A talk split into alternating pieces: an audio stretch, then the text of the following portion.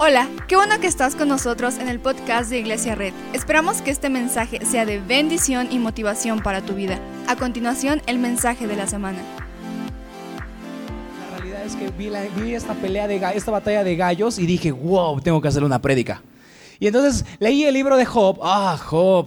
¿Cuántos han leído el libro de Job y no han entendido nada en su vida? Si están conmigo, no, Job es como, ¿qué Job? Es súper raro el libro de Job. Pero entonces yo estaba leyendo y estaba viendo esta batalla de gallos y entonces leí el libro de Job. Y me di cuenta que así como hay concursos de rimas donde uno se tira con otro, también en el libro de Job hubo unas batallas de rimas que se tiraron el uno contra el otro. Entonces hay una historia en la Biblia, bueno, que en realidad es todo el libro de Job, donde Job le pasa algo bien feo y sus amigos lo van a visitar y le empiezan a decir de cosas hasta que al final llega el mejor freestyler del mundo, el mejor rapero de la historia que ha declarado vida por, todo el, por toda la historia de la humanidad. Estoy hablando de Dios claramente, ¿verdad? Entonces toma a estos jóvenes y les dice de cosas y le dice, tú no sabes nada, yo defiendo a mi hijo Job. Yo sé, ya te spoilé toda la serie, pero quiero que pongas atención mucho en este día, porque lo que vamos a ver el día de hoy es muy importante y marcará la pauta para las siguientes dos semanas. O sea, son una parte de tres, de tres prédicas esta serie. Entonces, vamos a ir al libro de Job y se va a poner interesante porque en el libro de Job nunca entendemos nada. ¿Verdad? El libro de Job es un libro bien raro. ¿Cuándo están de acuerdo conmigo que el libro de Job es un libro bien raro? ¿Verdad? Vamos a ir a Job 1.1. Ahora, muchos historiadores dicen que en realidad probablemente el libro de Job es un libro que se escribió para representar una obra de teatro. Entonces, el libro de Job es un poco complicado de entender, pero la llave es una llave que se llama que esto es una obra de teatro. Yo creo que Job es una obra de teatro donde Job se escribió para darnos a representar que a una gente buena le pasan cosas malas. Pero aún así Dios sigue siendo real y Dios sigue siendo fiel y Dios sigue siendo bueno. Y aunque a veces las cosas malas le pasan a gente buena, Dios sigue siendo bueno. Vuelta con alguien, Dios es bueno. Entonces la clave del libro de Job es entenderlo como una obra de teatro. Y cuando lo entendemos como una obra de teatro, podemos entender ahora sí completamente cuál es el libro de Job. Entonces, ponte, a pensar que esta es una historia, una obra de teatro escrita para los hebreos de ese entonces. Entonces vamos a leer el libro de Job bajo esos ojos. ¿Estás conmigo? Ok, empecemos. Job 1.1, y es el narrador. En la región de Uz había un hombre recto e intachable que temía a Dios y vivía, ¿qué? Apartado del mal. La clave para entender a Job o al libro de Job es la llave que se nos da en Job 1.1. Y la Job 1.1 nos dice que Job es un hombre que recto e intachable. ¿Por qué es importante esta llave? Ahorita lo vas a entender. Y después dice, en el versículo 2 describe que era inmensamente rico. En el versículo 4 explica las costumbres de sus hijos, pero de repente cierra el telón. ¿Sí? Entonces Job dice, había un hombre llamado Job. Y Job salía así como... Mm". El actor de Job, hola, ¿qué tal? Yo creo que era el Brad Pitt de su época, ¿no? Y de repente describían, Job tenía muchas no sé qué. Ah, wow, Job tenía, ok. Y de repente se cierra el telón y viene el acto 2. Oh, el acto 2 se pone más interesante, porque viene la primera batalla de rimas. Dios contra un enemigo que te va a sorprender. De repente suena el beat y dice, llegó el día en que los ángeles debían hacer acto de presencia ante el Señor. Y con ellos se presentó también Satanás. Y hablo como narrador, ¿verdad? Y de repente entraban todos los ángeles y de repente decían, oigan, huele feo. Y era Satanás el que venía atrás, ¿no? Y entonces, hey, es que Satanás se coló. Ah, ok. Y de repente Satanás le quiere retar a Dios. Hey, Dios, vamos a echarnos una, una batalla de rimas. Y entonces de repente el Señor le pregunta, ¿de dónde vienes? Vengo de rondar la tierra y de recorrerla de un extremo a otro, le respondió Satanás. 8. ¿Te has puesto a pensar en mi siervo Job? Volvió a preguntarle el Señor. No hay en la tierra nadie como él. ¿Es un hombre qué? E intachable que me honra y, vive apartado del mal. Satanás replicó. Ahora, quiero explicarte algo. Satanás no es un nombre propio. Satanás es el nombre que se le da al adjetivo calificativo del acusador. Entonces cuando leemos en la Biblia a Satanás, yo sé, está diciendo, oye, ¿a dónde me trajiste? ¿Por qué están hablando de Dios y de Satanás? No te espantes, ahorita vas a entender. Entonces de repente entra el qué? El acusador. Entonces la Biblia dice que el acusador, el acusador replicó, ¿y acaso Job te honra sin recibir nada a cambio? ¿Acaso no están bajo tu protección él y su familia y todas sus posesiones? Ok, te voy a explicar algo. La clave para entender el libro de Job es ver cuánto tiempo logras estar en la historia sin acusar a Job. la clave para entender el libro de Job es cuánto tiempo estás en esta historia sin acusar a Job. Porque es muy fácil acusar a Job. ¿Alguien ha leído la historia de Job? Todo lo que le pasó. Ahorita vamos a leer lo que le pasó. Pero cuando lees la historia dice, sí, con razón. Le pasó eso porque estaba en pecado. Sí, sí, claro. Sí, pues que ya no ve enlace, por eso le pasó. No, sí, sí, sí, sí, es que vio Club de Cuervos. No, eso no se ve. Por eso Dios lo está castigando. No, no, no. Porque la clave del libro de Job es ver cuánto tiempo puedes soportar sin replicar la voz del acusador. Es ver cuánto tiempo puedes estar sin acusar a alguien que es qué? Recto e intachable. Entonces nunca olvides, cuando leas Job, léelo en tu casa completo, nunca olvides que Job es un hombre qué? Recto e intachable. Oh. Entonces, pero dice, Satanás replicó, ¿y acaso Job te honra sin recibir nada a cambio? ¿Acaso no está bajo tu protección él y su familia y todas sus posesiones? De tal modo has bendecido la obra de sus manos que sus rebaños y ganados llenan toda la tierra. Ah, pero extiende la mano y quítale todo lo que posee, a ver si no te maldice en tu propia cara. Oh, acusador, te estás pasando de lanza. Estás, estás diciendo, nos quieres hacer entender que Job solo es bueno porque tiene cosas. Y a veces nos ha pasado lo mismo, que a veces creemos que el pastor, el líder, solo busca a Dios porque tiene cosas. Es como, ah, sí, Señor, pues te busca porque tiene su camionetota. A ver, que se vaya en combi, a ver si te sigue buscando. Ah, no, Señor, Él te busca porque ah, le va re bien, pero a ver, que le empiece a ir mal. Oh, hemos caído en ser la voz del qué? Acusador. Y no la voz de Dios. ¿Me van entendiendo de qué se trata Job? Job es una pelea entre ver si logramos acusar a Job o logramos seguir pensando que así como Dios lo vio justo e intachable, lo podemos ver nosotros. Y he escuchado innumerables sermones de por qué Job tenía la culpa de todo. ¿Verdad? Siempre inventan sermones, no, es que Job, triste Job, repecador. Pero de repente a Job le pasa algo. Se va el actor, el actor que hacía de Satanás era el más feo que había en esa época, era su único, su, único objetivo, lograr ser Satanás, entonces salía de la escena y de repente pasa una escena desgarradora. De repente Job empieza a perder todo.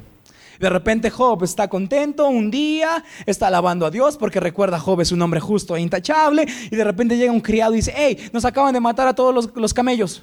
¿Qué? ¿Qué? ¿Qué? Y cuando no termina de hablar, llega otro. Hey, nos acaban de matar a nuestros criados. ¿Qué? Y llega otro, hey, pasó esto. Y llega uno de los, últimos y dice, hey, tus hijos estaban celebrando una fiesta. Oh. Job dice, ¿qué? No, no, no, no me digas eso.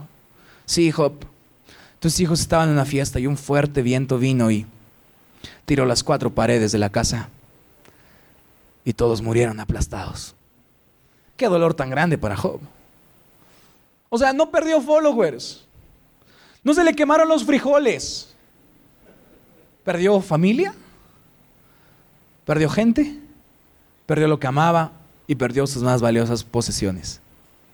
Al llegar a este punto, checa lo que dice, Job se levantó, se rasgó las vestiduras, se rasuró la cabeza y luego se dejó caer al suelo en actitud de adoración. Todo lo que le pasó a Job y la única respuesta que Job pudo dar es tirarse al suelo y decir el siguiente versículo, Dios da y Dios quita. Bendito sea el nombre del Señor. ¡Wow! Cuando estamos viviendo una tragedia, ¿podríamos hacer la misma oración? Dios da, Dios quita. Bendito sea el nombre del Señor. Y si hoy tengo que volver a casa, lo haré con felicidad. porque bendito sea el nombre del Señor.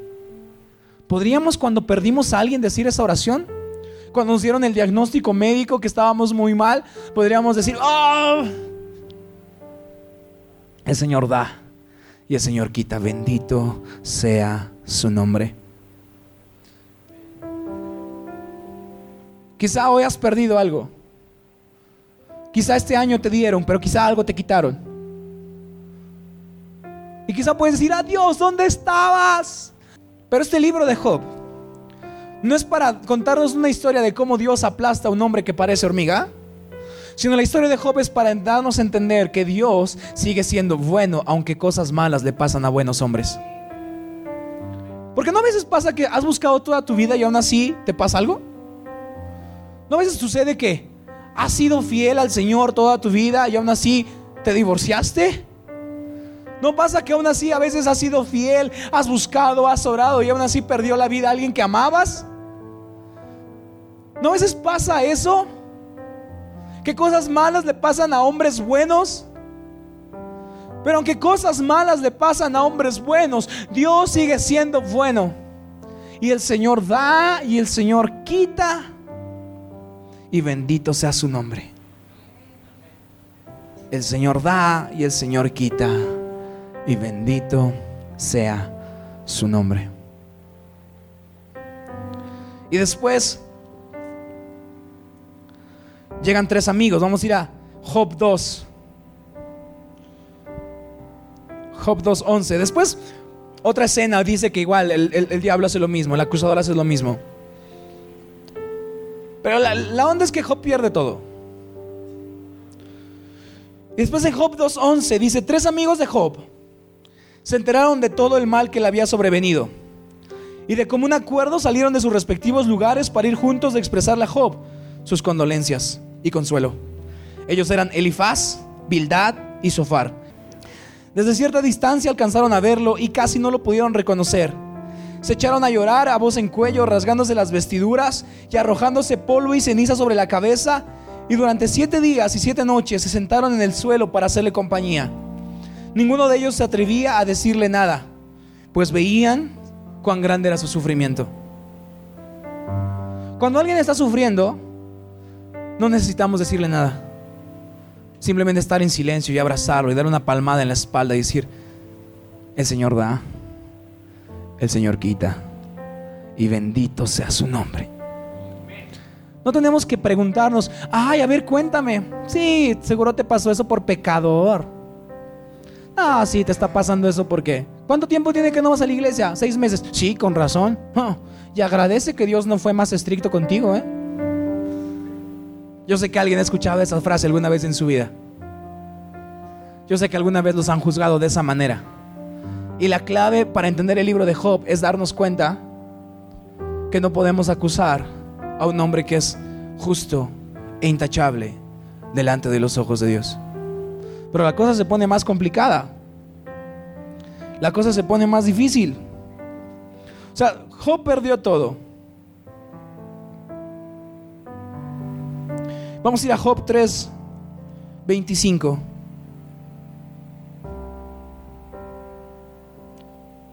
Lo que más temía, esto es Job, diciendo su, su rima, lo que más temía me sobrevino, lo que más me asustaba me sucedió. No encuentro paz ni sosiego, no hallo reposo, sino solo agitación. He escuchado muchos, muchos sermones diciendo por qué, por qué a Job le pasó esto. A Job le pasó porque le faltó fe. A Job le pasó porque no creyó, porque tuvo temor. La realidad es que en la vida cosas malas le pasan a gente buena. Pero Dios sigue siendo real y Dios sigue siendo bueno. Aunque cosas malas le pasan a gente buena, Dios sigue siendo real. Y Job empieza a quejarse delante de Dios.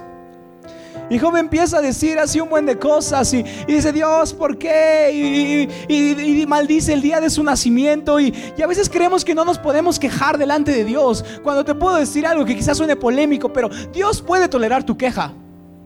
Si lees los salmos, casi todos los salmos son David quejándose. Porque a veces en momentos difíciles debemos sacar la acidez y la amargura que hay en nuestro corazón. y decirle, Dios, no puedo más.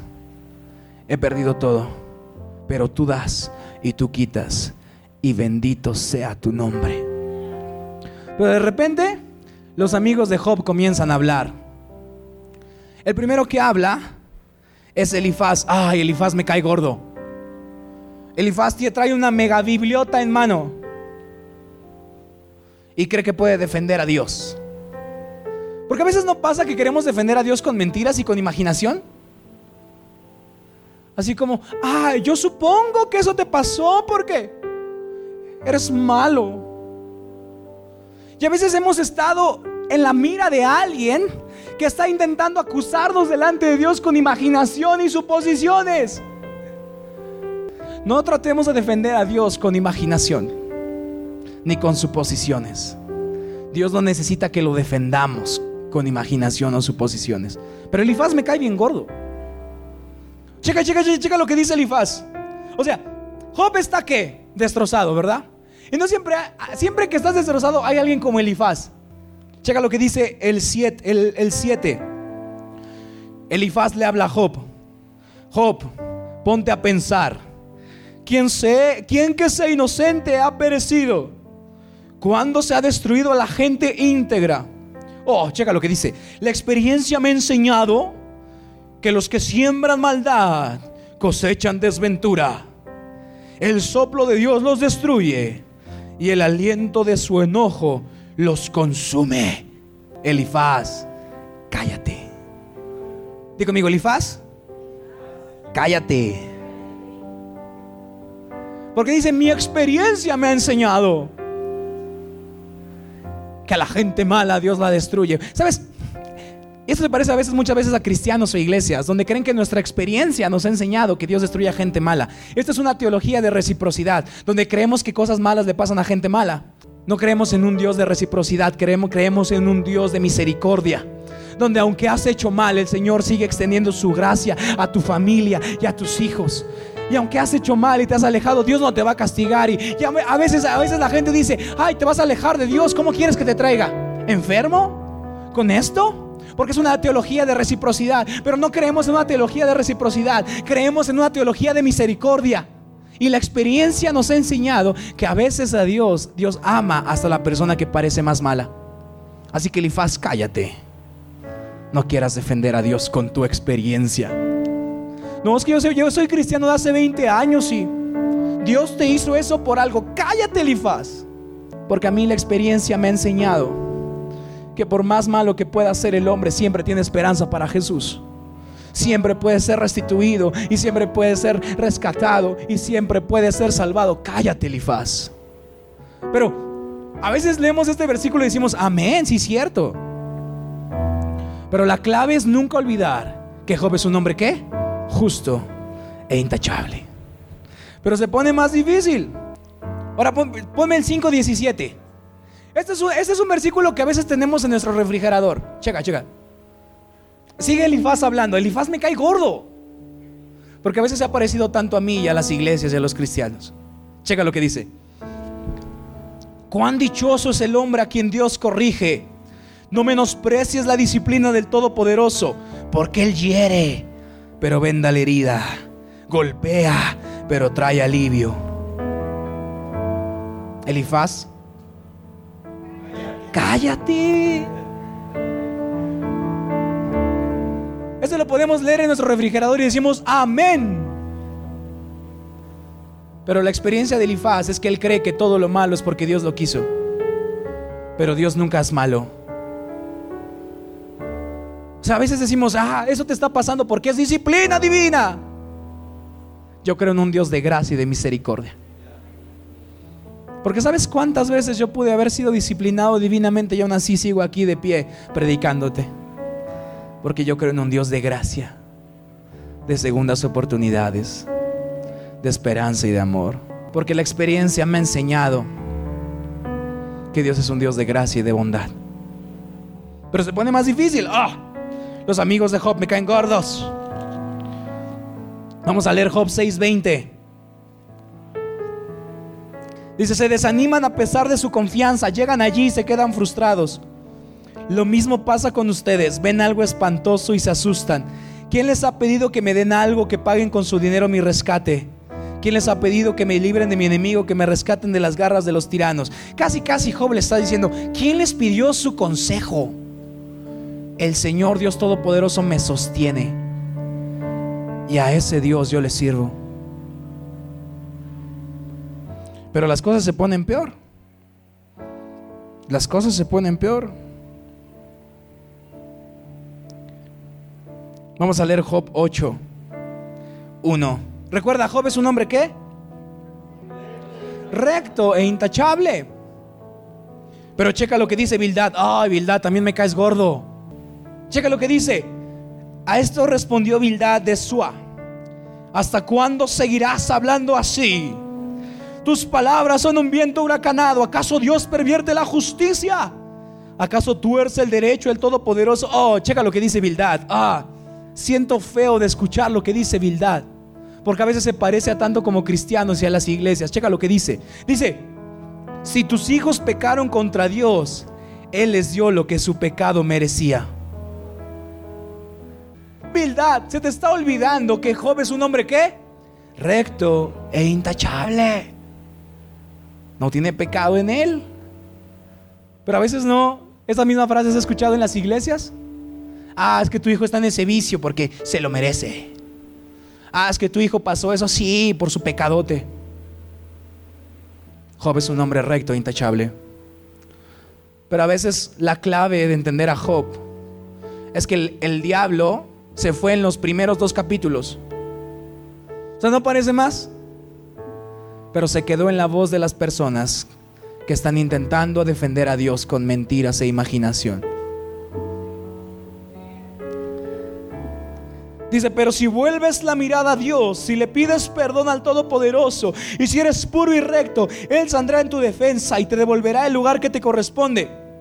Podemos decir sí, amén, pero Bildad, Job ya era justo y recto.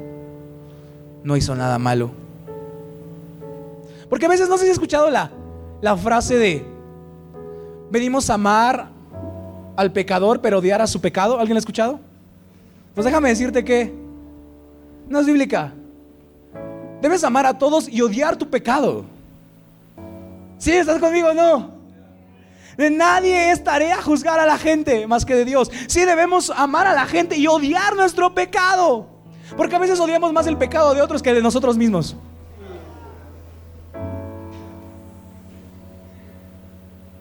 Y Bildad está haciendo eso. ¡Ah! Tú y tú y tú y tú. ¡Ah! Job es un hombre recto e intachable. ¡Wow! Y se pone más difícil. ¿Quieren seguir viendo? Ya no. Y luego va a sofar. Vamos a leer Job 11.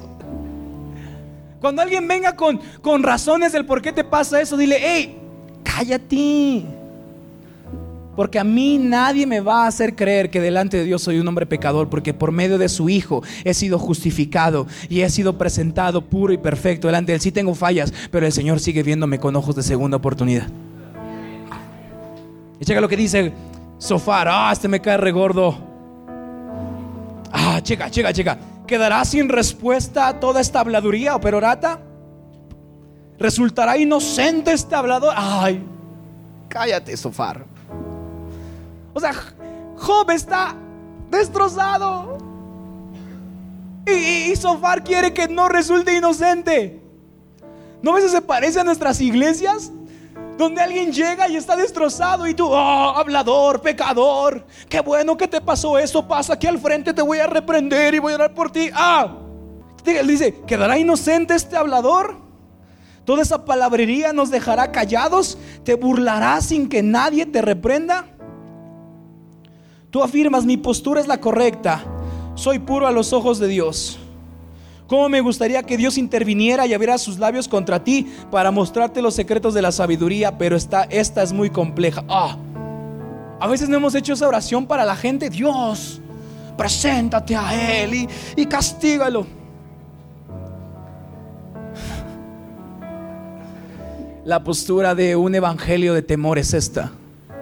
Pero la, postura de un evangelio de amor es que vemos a alguien entrando por esa puerta y no lo juzgamos por su pasado porque lo vemos con ojos de correcto e intachable. Y en esta iglesia no te vamos a acusar con casos imaginarios. No vamos a suponer cosas. Vamos a amarte porque el Señor ya te ve con ojos de que eres justo y de que eres intachable. Si te equivocarás, pero para Dios sigues siendo justo e intachable. Y ese evangelio del amor nos sujetamos, no el evangelio del temor. Así que di conmigo, Sofar. Cállate. ah, me encanta Job. Digo, no le entendía, pero ya le entendí.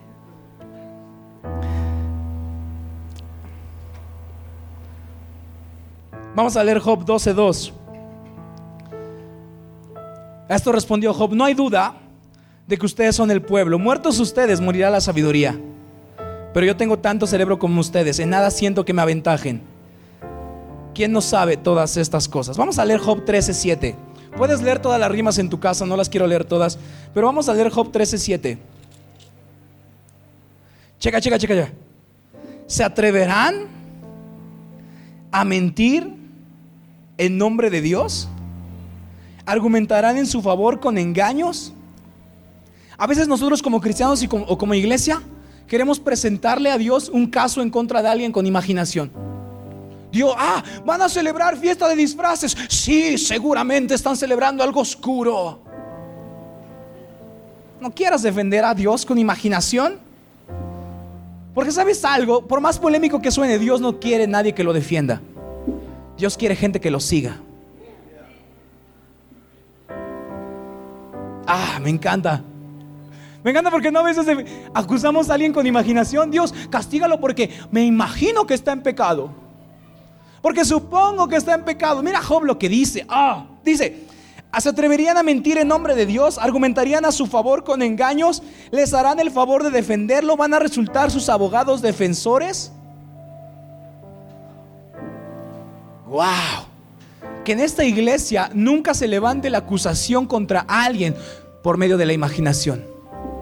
Aquí no vamos a acusar a alguien con imaginación o con suposiciones. Aquí vamos a recibir a todos los que entren por esa puerta. Se habrán equivocado, sí, pero el Señor sigue viendo lo justo e intachable. Sigue viendo una mujer recta e intachable. Y aunque el mundo los quiera juzgar, no vamos a, a tratar de defender a Dios con mentiras. Vamos a defender con su palabra y vamos a seguirlo.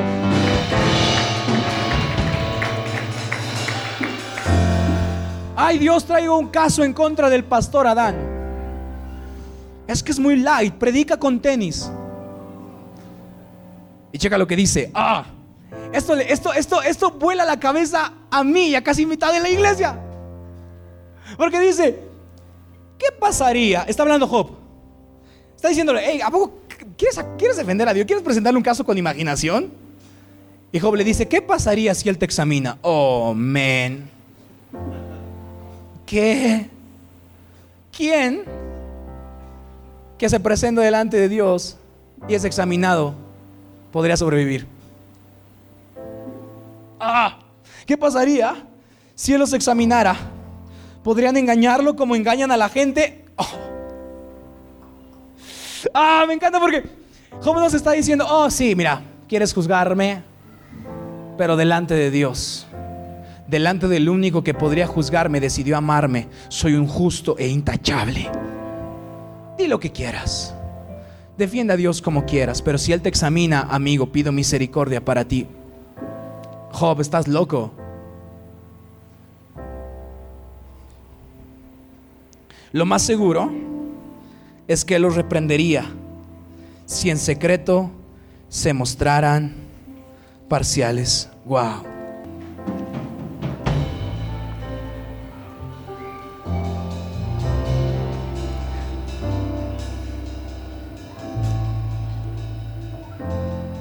Checa lo que dice Job 16.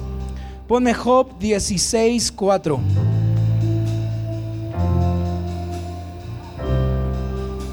Desde el 3. Dice, ¿no habrá fin a sus peroratas, a su habladuría? ¿Qué tanto les irrita que siguen respondiendo? Ah, Job, me encanta cómo respondes. Checa lo que dice. También yo podría hablar del mismo modo si estuvieran ustedes en mi lugar. También yo podría pronunciar bellos discursos en su contra, meneando con sarcasmo la cabeza. ¿No a veces pasa esto en la iglesia que juzgamos a alguien con sarcasmo y con burla? Y Job dice, yo también lo podría hacer. Conozco más de ustedes, Elifaz, Sofar y el otro que se me olvidó. Bildad, ya se me, acordé. Podría decir lo mismo, pero checa lo que dice. Pero les infundaría nuevos, nuevos bríos con la boca. Les daría consuelo con los labios. Si hablo mi dolor no disminuye, si me, callo tampoco, si me callo tampoco se me calma. Hasta ahí. Que en esta iglesia nunca se levante acusaciones contra alguien por imaginación y suposiciones. Aquí vamos a defender a toda la gente como si Jesús los viera con ojos de justo e intachable. Y si en algún momento te han juzgado, te han pasado el frente a juzgarte, hacer una acusación pública, te pido perdón. Ese no es un evangelio de amor, es un evangelio de temor. Porque cuando nosotros podemos decidir acusar, hay que decidir construir a alguien. No hay que imaginar cosas, no hay que suponer cosas, hay que orar con realidad y con verdad por la vida de alguien. El único que podía juzgar a Job decidió verlo con ojos de justo e intachable. Me encanta porque vamos a estudiar las próximas contestaciones, porque Dios se cansa de la palabrería de los dos, de los, de los amigos y de Job, y dice, ¿tú qué sabes? ¿Acaso tú le pusiste forma a los planetas? Oh Dios, eres muy bueno. ¿Acaso tú sujetas a los mayores animales de esta tierra? ¿Acaso tú puedes medir con la palma de tus manos los océanos? ¿Acaso tú puedes hacer todo eso? No, ¿verdad? Entonces, cállate y ama a la gente. Porque si yo los he visto con ojos de justo e intachable, tú no puedes hacer lo contrario. Y en esta iglesia vamos a ver a la gente con ojos de justo e intachable. Aunque se equivoquen, en esta iglesia creemos en un Dios de segundas oportunidades. Checa lo que dice Job 19, 25. Dice, desde el 23. Ah, si fueran grabadas mis palabras si quedaran escritas en un libro, si para siempre quedaran sobre la roca, grabadas con cincel en una placa de plomo, oh Job, Job, esta es la fortaleza que debemos tener todos. Yo sé que mi redentor vive y que al final triunfará sobre la muerte. Y cuando mi piel haya sido destruida, todavía veré a Dios con mis propios ojos. Yo mismo espero verlo, espero ser yo quien lo vea y no otro. Ese anhelo me consume las entrañas. Sabes, cosas malas pueden pasar la gente buena, pero aún así nuestro redentor vive. Cosas complicadas pueden pasarnos, pero aún así nuestro redentor vive. Y quizá podemos perder a alguien, quizá nuestro negocio puede fracasar, pero aún al final, cuando abramos los ojos delante de su presencia, voltearemos al Señor y diremos, yo sé que tú vives y yo sé que mi redentor vive. Y el único que podía juzgarme ha decidido amarme. Y el único que podía poner un caso en mi contra decidió perdonarme. Y el único que podía rechazarme decidió amarme. Dios. Muchas gracias por acompañarnos. Subimos contenido semanalmente, así que suscríbete y síguenos en redes sociales. Te dejamos los links en la descripción. Nos encanta pasar tiempo contigo, así que si estás en Tlaxcala, no olvides visitarnos este domingo.